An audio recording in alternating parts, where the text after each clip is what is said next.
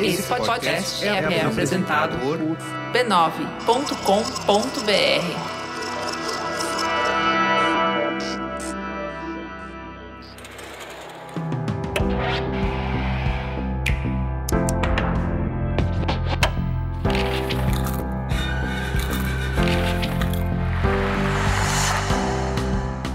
Mamileiros e mamiletes, eu sou a Juva Lauer. Eu sou a Cris Bartz e esse é o Mamilos Cultura, o nosso espaço para compartilhar as reflexões que a gente teve a partir de produções culturais. E o assunto hoje é a série The Offer.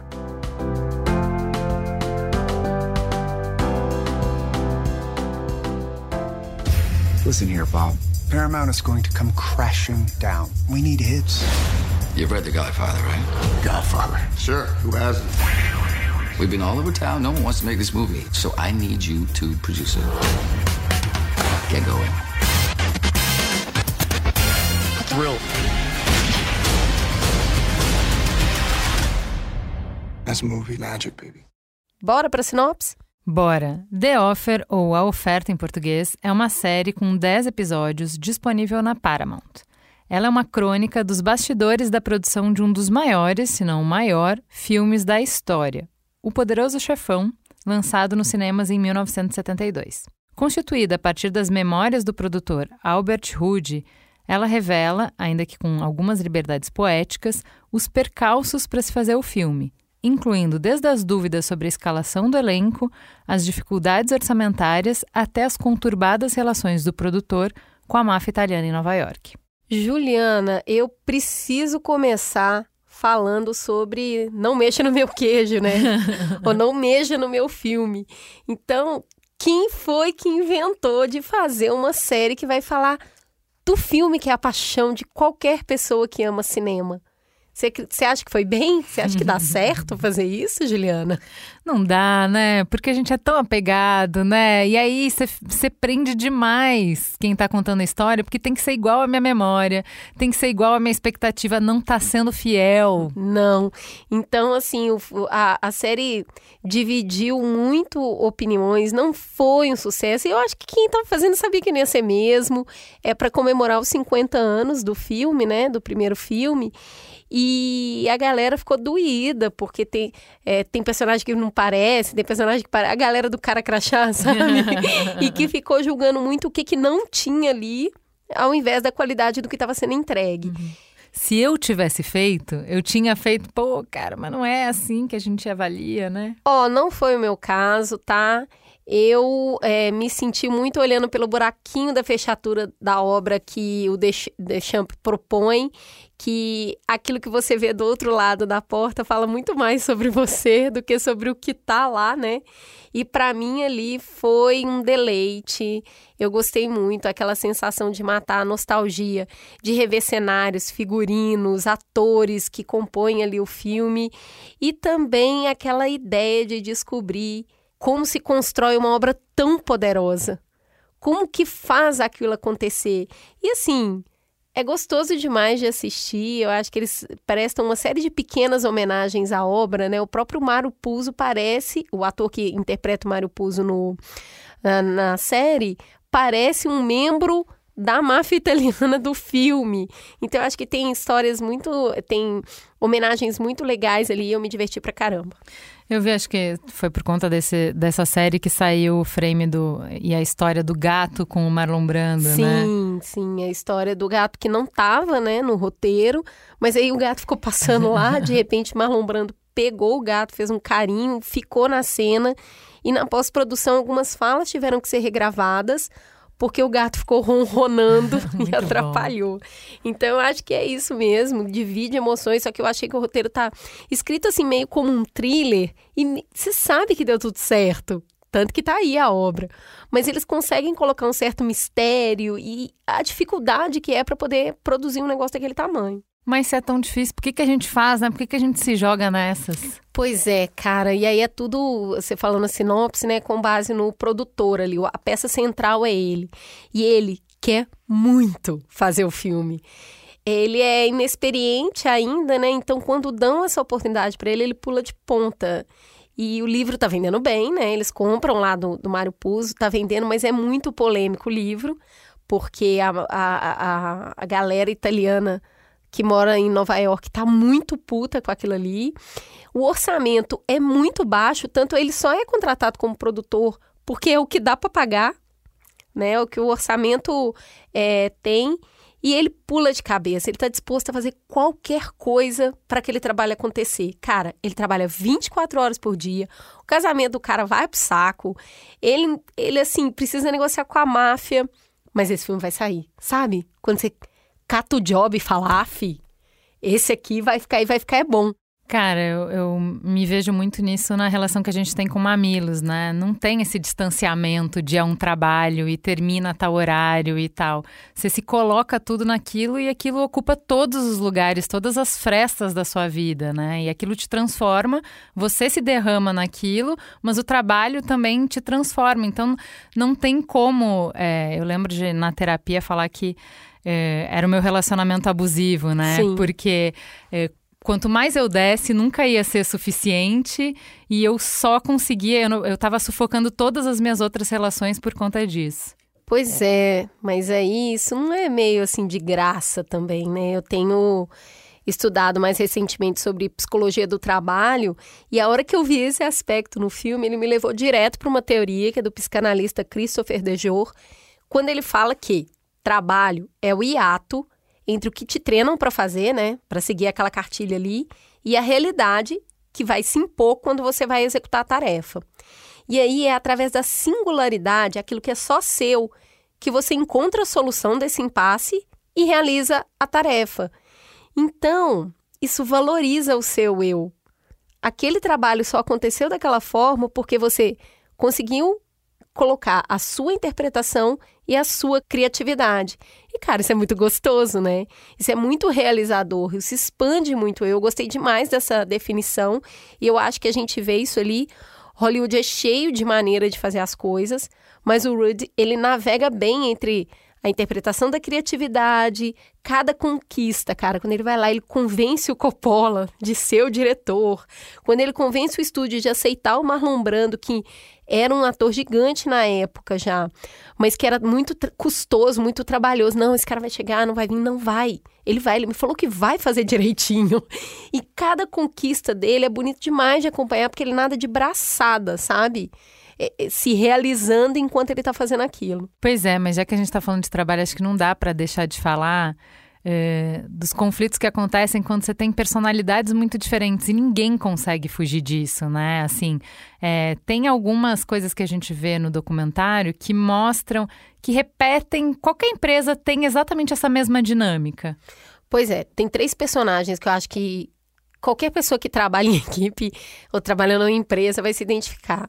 Tem o Barry Lupidos, que ali ele personifica é, toda a diretoria alta executiva, a grana do estúdio, né?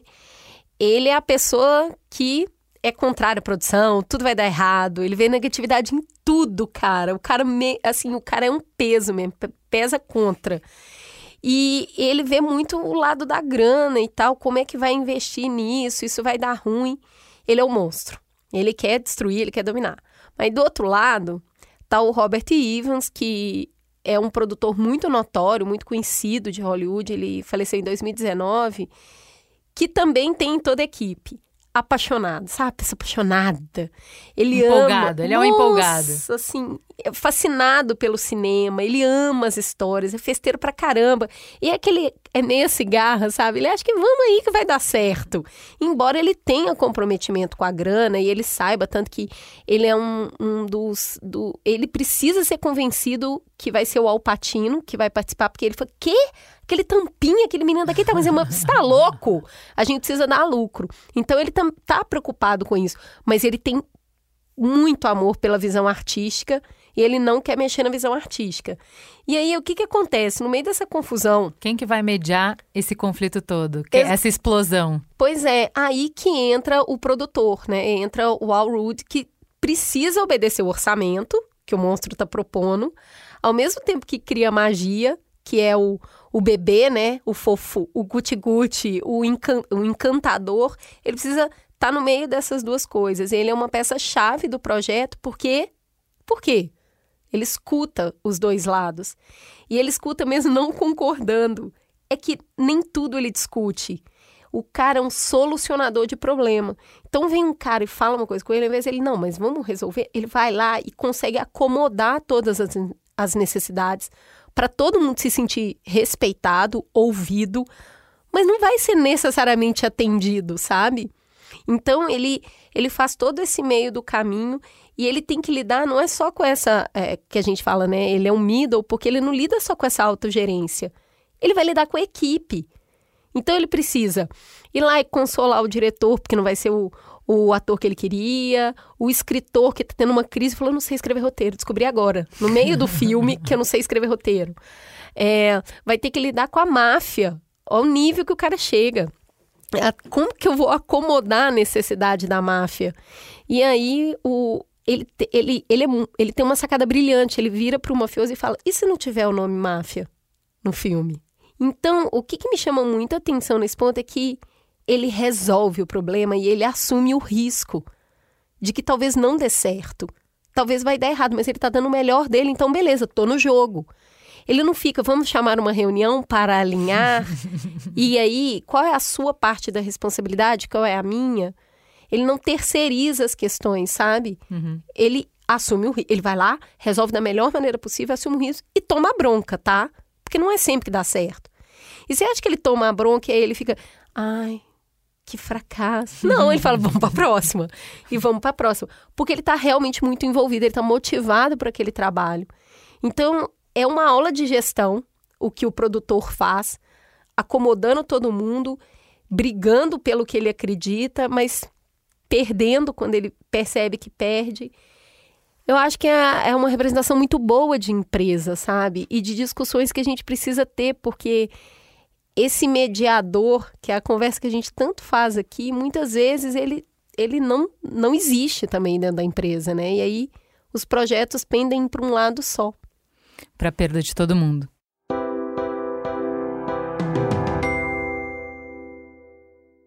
O último ponto que eu acho legal a gente falar é sobre a diferença que tem desse cinema que aconteceu vai em 1960 por aí e o que a gente vê hoje, né? Então, nessa época, já eles já estavam vindo de uma crise financeira complicada e aí é, os estúdios estavam sendo comprados por grandes conglomerados. A Paramount foi parar na Gulf Western, que investia em coisas bem diferentes, né? Então era uma empresa de autopeças, de cigarros, enfim.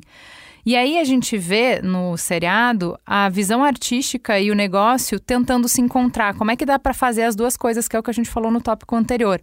Não só é, na personalidade das pessoas, mas no business, no negócio mesmo. É, e aí o resultado é meio o encontro de água e óleo, né? As coisas não se misturam mesmo. A série dá ênfase do quanto um, os produtores sofriam pressão por resultado, né? E a gente sabe que esse processo só foi se aprofundando. Então hoje o que a gente tem em Hollywood é um, um uma visão artística completamente, o bebê completamente sufocado, é. né? E o que a gente vê é, se precisa, se o único fator para ser avaliado, se a métrica de sucesso é o dinheiro, é quanto faturou, é a bilheteria, é o resultado, uh, aí a gente não vai correr risco, né? E aí não vai ter espaço para uh, filmes com uma visão única, singular, criativa. Aí a gente vai na franquia, a gente vai repetir mais do mesmo no que a gente já testou. Eu chamo isso de filme de planilha. Ah, a gente testa comportamento e a gente escreve para um comportamento, a gente já sabe que vai agradar, faz direitinho para aquele público, uh, sob medida, né? É totalmente algoritmo, né? Mas a gente não está vendo isso só no cinema. É basicamente tudo assim hoje, né? É uma. É, como precisa dar lucro, e esse lucro não é um lucro qualquer é muito alto, você vai apostar só no que é seguro. Exato. Então, as visões artísticas, nas empresas, as visões disruptivas, os produtos que vão ser lançados porque eles nem foram imaginados vão perdendo peso. E a gente passa a ter, inclusive, menos disposição para tentar, porque para lançar um poderoso chefão, você errou um monte de vezes antes, Exato. apostando em umas coisas que não deram certo. Exato. Então, as áreas de inovação hoje dentro de empresa, que virou um, um, um, um lugar à parte, né? Tem um Uhum. departamento de inovação. É, arriscar é só esse pouquinho É, aqui. é aqui, é aqui dentro. a No part- cotidiano, no dia a dia, não pode não. E aí, a partir do momento que começa a dar certo, ele sai da área de inovação, que é praticamente uma área de teste, Uhum. e vai para a produção. E aí, ele tem que caber naquele espaço ali de produção. Então, a gente começa a valorizar demais a cartilha e tirar a criatividade. A saúde no trabalho também cai muito com isso. Porque as pessoas não têm espaço para colocar a sua singularidade. É só para cumprir. Então, acho que tem uma discussão muito boa que a série traz, inclusive, é tirar uma cara de palhaço para pôr outra, porque essa própria série se ancora num, numa certeza de sucesso. Porque ela tá trazendo uma história de um filme que todo mundo já conhece, para poder servir de escada, com atores que estão por aí fazendo sucesso. Então, ela, ela joga num lugar seguro. Inclusive, porque o fato dela não ter sido amplamente elogiada não quer dizer que ela não foi assistida. E esse é o Não, mérito da é, série. Exato. Porque você termina de assistir e fala, eu quero o Poderoso Chefão agora. Então entregou dois produtos em um. Você assistiu a série e relembrou, e você foi lá e consumiu o original de novo. É uma boa estratégia de negócio enquanto você entrega alguma visão artística, vai. Verdade, um bom casamento. É isso? É isso, ficamos por aqui. Semana que vem tem mais. Beijo, gente.